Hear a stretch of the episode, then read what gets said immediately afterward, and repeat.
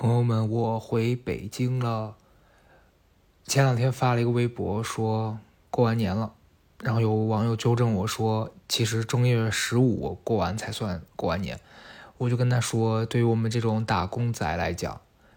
从家里回到打工的这个城市的那一天，年就过完了。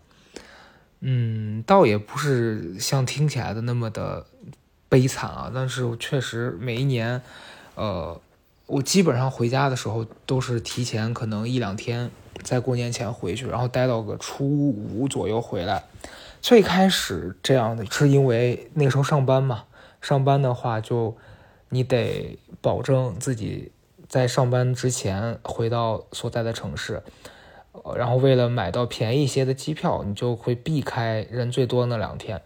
所以最开始是初五回来，而且有一种初五回来了，我可以再缓一天。再去重新工作的感觉，所以，呃，以前上班的那些年都是初五回京，然后今年仍然是初五，我其实两年都没回去了，然后家里人就会问说啊，为什么不再待的久一点？就是一方面觉得我是可以待久一点，可是其实我在家，嗯，也没什么具体的事情要做，哦，然后大家也有自己的生活秩序啊，你老家的那些朋友啊，包括家人也都要开始。呃，工作干嘛的？你待在那儿确实没有什么事情可做。嗯，其次是，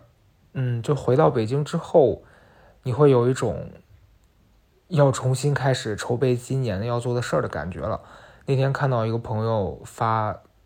那个微博说，他家应该是在云南吧，所以他回到云南会有很多好吃的，然后风景什么又很很好看。他就说。呃，回到家里虽然很快乐，但是回到自己工作的城市才会有一种我必须自律、必须奋斗的感觉。我当时特别能理解，因为我今年也是史无前例的在家乡的时候会感受到这里好好，有点不想走的那个感觉。可是确实，你回到北京有一种我还得继续往前冲的这种冲劲儿吧，就这个是在家里那边很难有的感受。嗯，所以今天跟大家主要就着上一期聊的那个尊重他人命运的结果往下再说一说吧。上一期其实我挺开心的，因为前面几期 solo 什么的，呃，播放量也就两千多，嗯，应应该我觉得听的人不是很多吧。然后上一期，呃，我现在看是五千七百多，就证明大家不管是听过的人反复回来听，还是有别的人、别的新的朋友进来听了，大家可能会。有感受吧，我就觉得它这个量应该是直接反映了你这期讲的东西有没有让更多的人产生共鸣，所以我还挺开心，虽然没有说很高，但是也还不错。对，所以今天这期呃，主要是跟大家聊几个变化的点吧。嗯，第一个点是我觉得刚讲到这个回到大城市的点，我这两天回到北京的感受之一就是这个城市还没有恢复秩序。就每一年过年，大家应该都会有这样子的感受，是从呃大年三十之前的可能半个月，你就发现这个城市的很多运力啊，呃，这个快递啊，包括外卖都会开始逐渐变得紧紧缩，然后是很不好找人，你点个外卖可能就一直没人接单，快递很多地方也不发了，然后这个成这个情况一直要持续到正月结束吧。大概是这样。今年我初五回来，呃，我那天本身买了一个很晚的机票，我是飞大兴，因为大兴机场比首都要便宜一点，嗯，就同样的价格，你可以在大兴买到公务舱。呃，那那天飞到大兴之后，我本来我本来是买的是半夜的，还好没买半夜，我改成了下午，呃，然后下午之后坐地铁从那边回到市区。地铁就坐了快俩小时，我真的很久没有坐过那么长时间地铁了。然后当时也觉得说，下次还是就是不要在意那什么公不公务舱了，还是去首都吧，毕竟节省一些时间。哦，然后回来之后，你就能感觉，嗯，打车什么的，有时候晚上你你出去了，想稍微晚一点想打车，还是出现叫不到车的情况，证明很多司机可能都没回来。嗯，然后我。这次回来的当天就产生了一个分离焦虑吧，对，就是之前提到说从家从这儿回到家的时候，会有一种分离焦虑，因为你要被迫和自己习惯的环境给分割开来。但是这一次的感受有点反过来了，是突然你从老家要回到北京，居然有点不舍得，就是因为我几个观察吧，第一个是，呃，你发现父母啊，包括家里的其他亲人，就他们嗯逐渐在变老，然后可能。你知道这次离开，下一次见面又是一年之后。虽然说你们现在大家这个科技很发达，可以视频什么的，但是就你能陪在他们身边的时间是很有限的，嗯。但是你你说这就是很没办法，就是你选择了一些，你就得失去一些。你要到外面去工作，然后追求所谓的梦想啊、自由啊，还有一些你想要的东西，那你就不能嗯啥都要，所以。我今年在离开的那一天，有一种很复杂的感受，就是，嗯，怎么说呢？它是一种，呃，你觉得心酸也不是，然后是一种就是失落，对，就我觉得失落可能更合适那个情绪吧。我我在上车之后，因为以往，呃，我我从我家走，然后我爸都会那个把我送上车，然后看看我车开走，然后以往就觉得，哎呀，好像还好，今年就觉得。下一次可能这个场景又是一年之后了，就会觉得有一点点难过，对，难过跟失落吧。但是确实你也不知道能怎么办，我觉得可能很多在外头的人都会这样。然后，呃，我觉得因因我觉得能发生这件事儿的原因是我们之间的关系也发生了变化，就是之前，呃，好几年前我们俩。每次回去其实也聊不了什么，就是有一种他在说他的，我在说我的，就你们两个都在说话，但是却没有在交流。然后今年我愿意听他讲话了，然后他也愿意听我在说什么了。我也很感谢播客这个平台，就是让我们两个甚至有了更多的交流机会。因为我爸有在听我的这个播客，不管是小高的道还是高贵，嗯，他就觉得。我讲的一些事情又帮到他，所以我其实挺诧异的。就是你在做这件事的开头的时候是没有这些预设，也没有想到它会有这个作用，但实际上它就是神奇的发生了。所以这点我还挺开心的。所以我们两个在交流的过程当中，今天聊了很多。我觉得以往他的我对他的不理解，包括很多年前发生的不美好的记忆。他今年都能很大方的跟我讲说以前是为什么，然后，呃，他的心态上的一些困境啊，包括他不舒服的点，他也能很坦诚的告诉我说他为什么会这样，然后我会根据他告诉我的这些答案，我从里面找到我觉得其实不是那样子的真相，然后去跟他分享啊，然后我也不知道这些事儿能实际帮助到他多少，但是我至少觉得你们两个在聊这个的过程当中，他是在。听你说话的，我觉得这个是很重要的，所以我们俩，呃，在过年期间有几次交谈之后，我觉得有一种你更了解他的感受，嗯，我觉得这个很好，所以也会有一种，呃，就让我想到，我觉得这这跟前几年我们俩之间可能你会觉得有隔阂，然后今年把这个东西消除掉之后，你会觉得啊，好像在我小时候就童年的时候，你会期待你跟父亲啊。母亲之间的关系就是这种，能够正常交流，然后你也可以告诉他你的需求，哦对，然后你也想把一些好的东西给到他，因为可能现在他们年纪都比较大了，嗯，也没有说很老，但是就确实，你想我们都三十岁了，他也也五六十了，然后，呃，我发现他也有一些可能原来我爷爷奶奶身上才会有的习惯，就很多东西坏了也不舍得换。呃，将就用着，然后也也不舍得告诉，也不忍心告诉你说我这些东西不好了。然后今年就，嗯，完全没有说是，呃，省着啊或者怎么样。我觉得这些东西，在我这儿看来其实是很，很便宜，然后很随手就用坏就丢掉的东西。所以以以往你觉得说把钱给到他等他还，但你发现他可能也不会那么的。爽快，因为在他来看，这可能是浪费，然后你就只好自己替他去把这些东西全都更换了。然后这个感觉就是，虽然说你也没有说花太多钱，但你觉得你在帮他，呃，就是你让他认识到，其实这样子是挺简单、挺直接的一种方式，就有一种以前小的时候他在教你看很多事情是怎么怎么做，然后现在你可以反过来去跟他分享你看到的生活和世界是啥样的。我觉得这个感受还挺不一样的吧。对它不是一种什么骄傲啊，或觉得我自己多了不起，而是你你就是能从小事当中去让他发现一些小小的美好的事情，嗯。然后第二个改变是，我觉得，嗯，我在过年期间有几个感受是，嗯，以前不会有的，就是是因为我自己先改变，然后呃我才发现的。就我记得我在一八还是。一八年左右吧，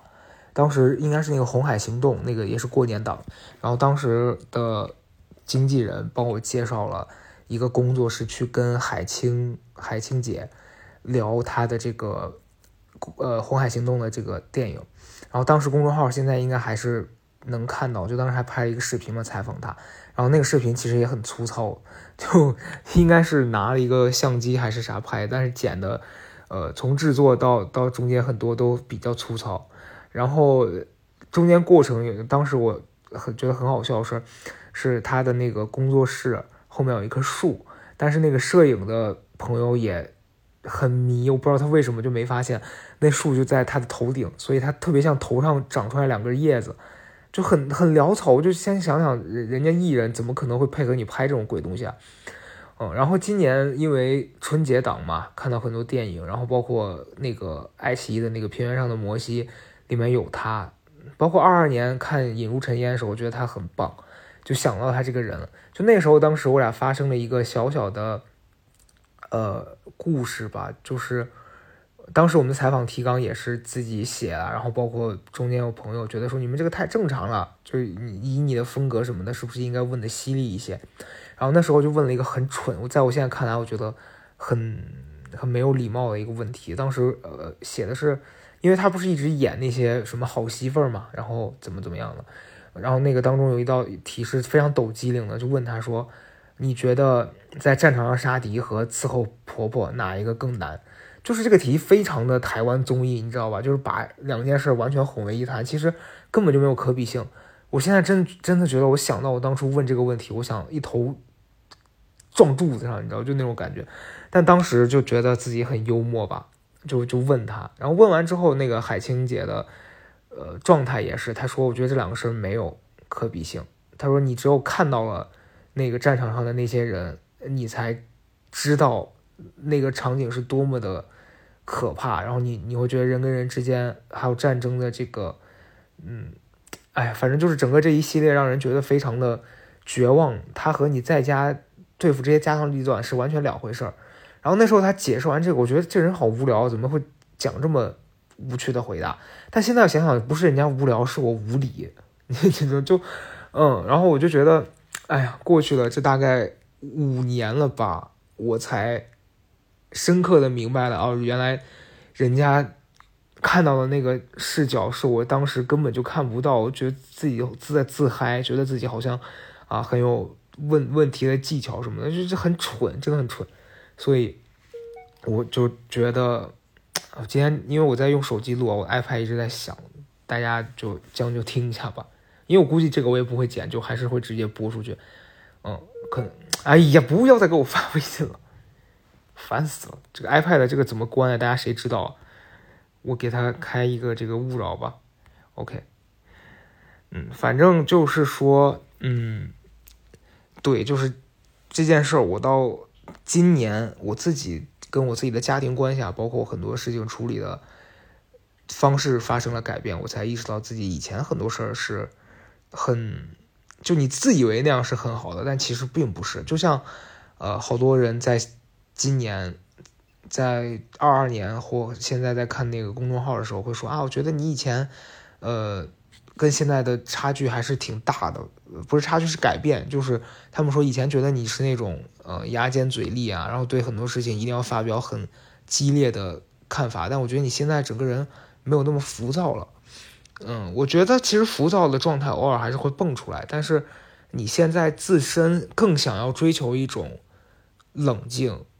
然后。向好的这样的一个状态。所以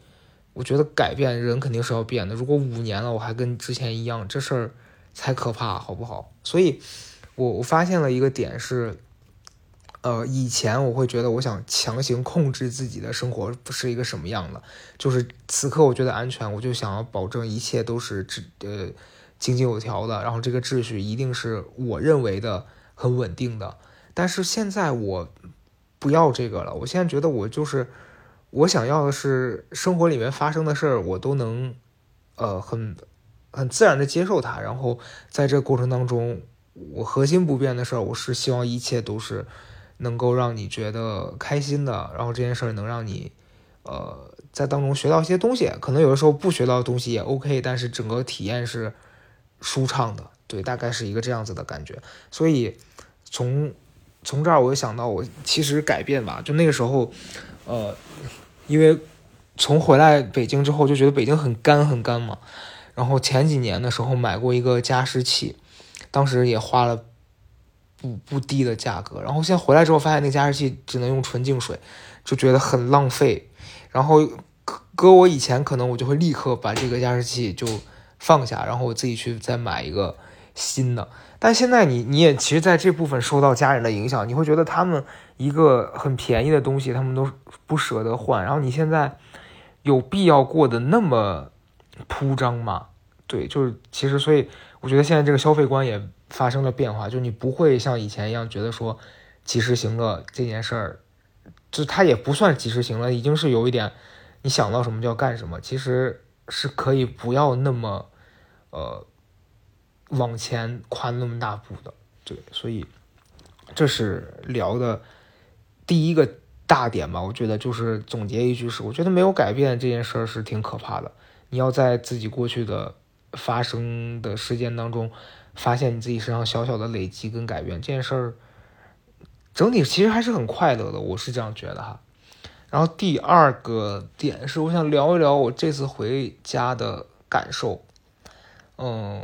我有很多朋友，其实现在都在别的城市，别别的城市，就是北京啊、上海啊，包括其他一些全国各地的。但是老家的朋友，其实从小在那边有几个发小，但是他们。呃，现在一年联系也不太多，然后前两年的时候，大家回去还是会一起吃饭什么的，嗯，但我有时候看到人家别的那些朋友圈里的人，他们有那种每一年大家回去都要合一个大合照，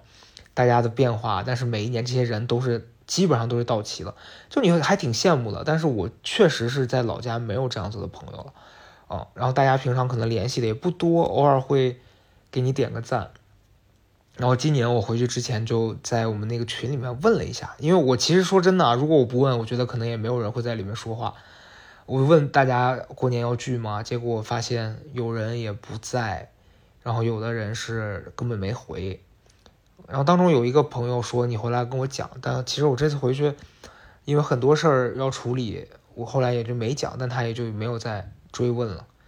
就有时候你发现，哎，就就有些事情是。挺，大家随着时间慢慢的，呃，距离变远了，这也是不可抗的一个一个事情。然后我这次回去发生了几件小事儿啊，就是公众号前两天有有提到，就是一些老家的人的变化，给我的感受还挺，挺挺不一样的啊。第一个是我见了一个很多年前，呃，就好几年。都没见的表哥，差不多得有十年了吧？哦，他就是是我妈的姐姐的孩子。小时候大家你说有多好呢？其实，嗯，可能小时候好过哦，不是可能小时候真的应该是还还还可以。但是从呃家庭发生这个什么离异啊这些之后，大家的距离就去肯定是没有以前那么近了。加上后来各自有各自的。圈子其实你想十多年没联系了，你就证明确实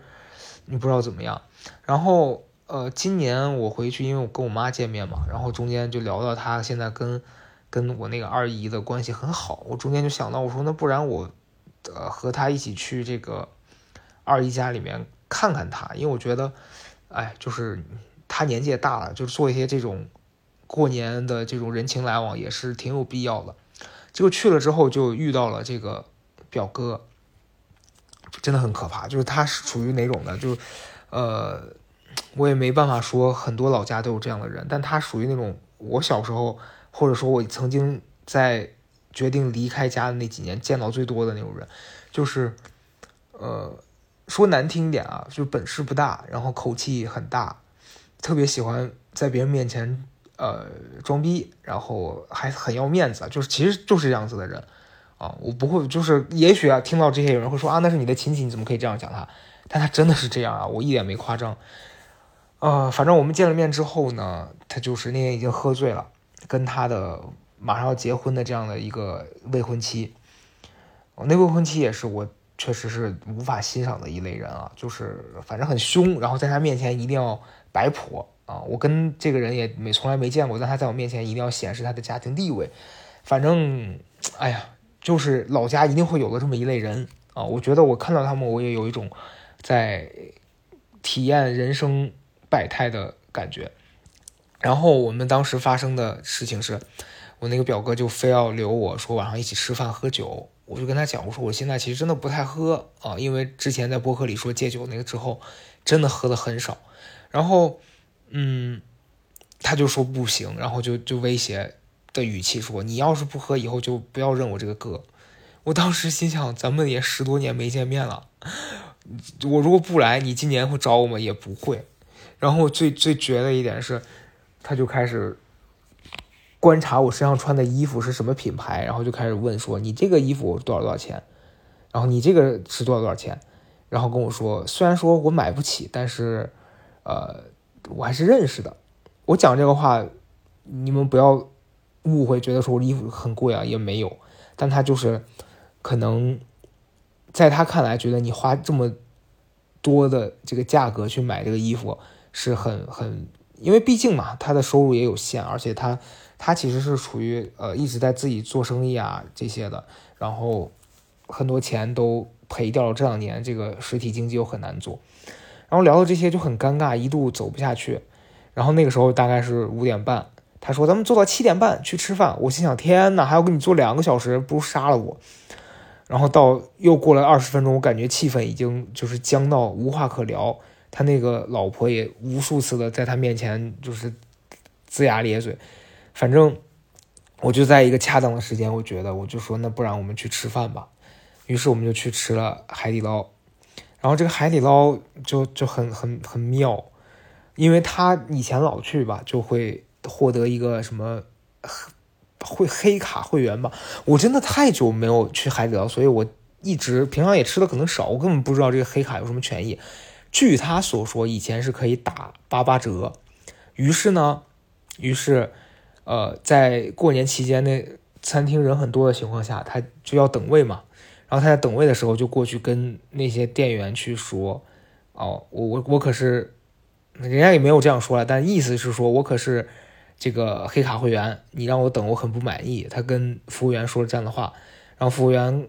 可能也迫于压力，或者是人家刚好有座位，就给我们安排进去了。然后中间吃饭啊什么的，就都还正常嘛，就聊天儿啊。但我能感受到他的那个。呃，老婆也不是很开心，因为我也非常理解，其实我是很不想去的，我也是被逼的无奈。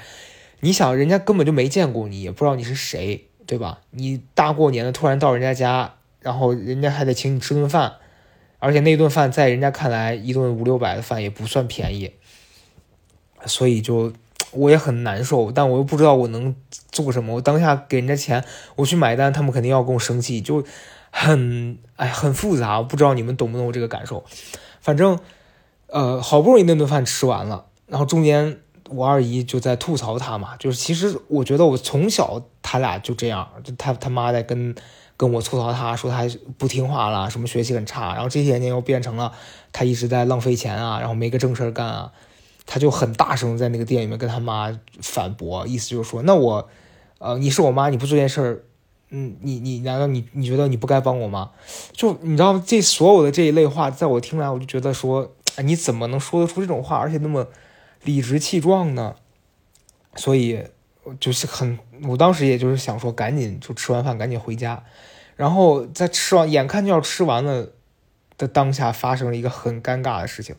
是他去买单，然后人家店员告诉他说，我们这个黑卡不打折了，现在就取消了这个折扣的这个这这个事儿了，就送你一个果盘，然后再送你一些什么小零食这些的，我觉得也挺好的，对吧？但是他就不知道为什么就突然就杠上了，在店里面就音量又再提高了可能三到四个度，前面已经很高了，然后又又提高三高三到四个度，就跟人家说把你们经理给我叫出来。然后就把经理叫出来，然后来了一个反正看起来像是负责人的这样的一个一个女孩，就在跟他解释说我们现在没有这个折扣，不拉不拉的。然后他就很气愤，在店里面用很大声音喊说：“我告诉你，我差那点钱吗？其实你们算一下，五百多块钱打个八八折，也就省几十块钱。”然后他一直在强调说：“我不差这这点钱，我要的就是一个道理，对吧？”然后你们现在告诉我，你们是从哪天开始取消的？我现在来查我的消费记录。哦，我当时真的很想死，朋友们。我现在讲这个的这个此刻，我还是会回到当下那个尴尬的那个氛围里，我好想死。然后我就默默戴上口罩，退到旁边，因为你知道你劝不住的。就这类的人，他在那个状态下，你越越拉他，他越来劲。我就只好默默的退到旁边。然后他的妈妈、他的老婆也并没有要管他的意思。后来反正。撕扯了半天嘛，闹到旁边人都在看什么的，就就走了。然后出去的路上，他一直在说：“说我一定要投诉他什么什么的。”然后那一刻，我真实的，我不不怕你们听到有什么说法或怎么样，我就是觉得你当时离开这个地方是对的。就我曾经一度也是觉得身边的人为什么都斤斤计较这些事儿，然后对别人的事儿又管得很宽。他就一直在劝我说啊，你必须赶紧找对象，赶紧结婚。说什么一个男人有了有了家庭才是男人。我当时就觉得，哎呀，就他好可悲啊！你们懂我的点吗？就是你自己人生都过成这样，你还在教别人怎么让自己的人生过得更好，我觉得很可笑。但是你又就很很复杂点是，你知道他其实不是坏，是他他的理解能力和他对这个世界的看法就只有那么大。你也没办法要求他去外面看更大的世界，或者是你怎么能说服他说你现在看到的世界是更好的？也不一定，对吧？或许你现在觉得很好的地方，对人对于人家来说是不适应的。可能他在我眼里的样子和我在他眼里的样子是一样的，他觉得我我我这样也没什么，对吧？但人家有有还有心去请你吃个饭什么的，所以我觉得可能。我能接受的是彼此在自己的世界里面过让自己舒服的节奏，但他可能觉得说他那样的安稳也没什么不好，他希望你别太累了。哎，所以总而言之就是一个我觉得，嗯，年前的时候跟跟老周聊到一个点，就他们当时在公司应该是分享的吧，就是有一个有一有一句话就说你可以理解为偶然或随机或是愚蠢的这些事情，就不要把它解释为恶意。我觉得这句话对我的影响还是挺大的，因为以前有很多不开心的事儿，包括像我刚讲到这些例子，你都会觉得这个人是不是坏，但是其实不是，就他可能有很多自己的理解和和他的经历跟你是不同的，然后他会这样处理事情是他的一套模式，但你没必要把这个事儿理解成他是坏的，嗯，所以在我想。用这句话去理解当时遇到的事情之后，我就觉得，哎呀，Let it go，你知道吧？这就是一个小插曲，你看到了，呃，也也也挺好的，它让你意识到你自己现在生活过得还不错，对我觉得就挺开心的。然后呢，嗯，最后要要要讲一个事儿，是我昨天回到北京。呃，然后陪朋友我们去雍和宫嘛，然后雍和宫每一年其实都会想说去庙里头拜一拜什么的，呃，然后中间看到人好多好多，就第一下还是觉得要不改天再来吧，但后来觉得说这种烧香啊什么这些事儿，你来了都来了，你在中途走掉也很奇怪，然后呃每一个排队的队伍都很长，然后人也很多，中间。呃，我朋友就在烧香的时候，不小心把前面一个大哥的衣服给给就是戳了几个洞，因为那个香烧到他那个那种呃摇粒绒之类的衣服上，就会直接有几个眼儿。当时大哥就发现，大哥问他说：“你你是把我衣服烧烂了吗？”他当时说没有。然后过了一会儿，我其实都觉得这事儿可能过去了，因为大哥也走了。然后这朋友就说他看到那个大哥不行，他心里过不去，他就追上去，然后跟那个大哥说不好意思啊，就是我还是得跟你说，把你这衣服烧破了，如果需要我赔偿什么的，我都会正常的赔给你。然后大哥特别好，然后我就当时在人群当中看到大哥跟他讲说，没有，你能来找我说这句话，我就很开心了，这这不算什么。然后这件事就很美满的解决了，包括最后虽然人很多啊，其实我很讨厌在人多的地方，但是我那昨天一整天的心情就很舒服，就你觉得整个这个环境里面好多事儿其实没有，就其实它坏是你预设它是坏的，是你整个相心里的感觉状态是你相信这件事不好，但其实你放下你的此刻的这一点点的成见，然后去。观察生活里面的一点一点小的变化，它最后会给你一个很意外的体验，而且你会发现，你就是想要那个好的感受，让你自己很舒服。对，所以我希望大家在新的一年里呢，也会在生活里面找到自己的这一份好的感受吧。嗯，过完年的第一期就是这样，好好工作吧。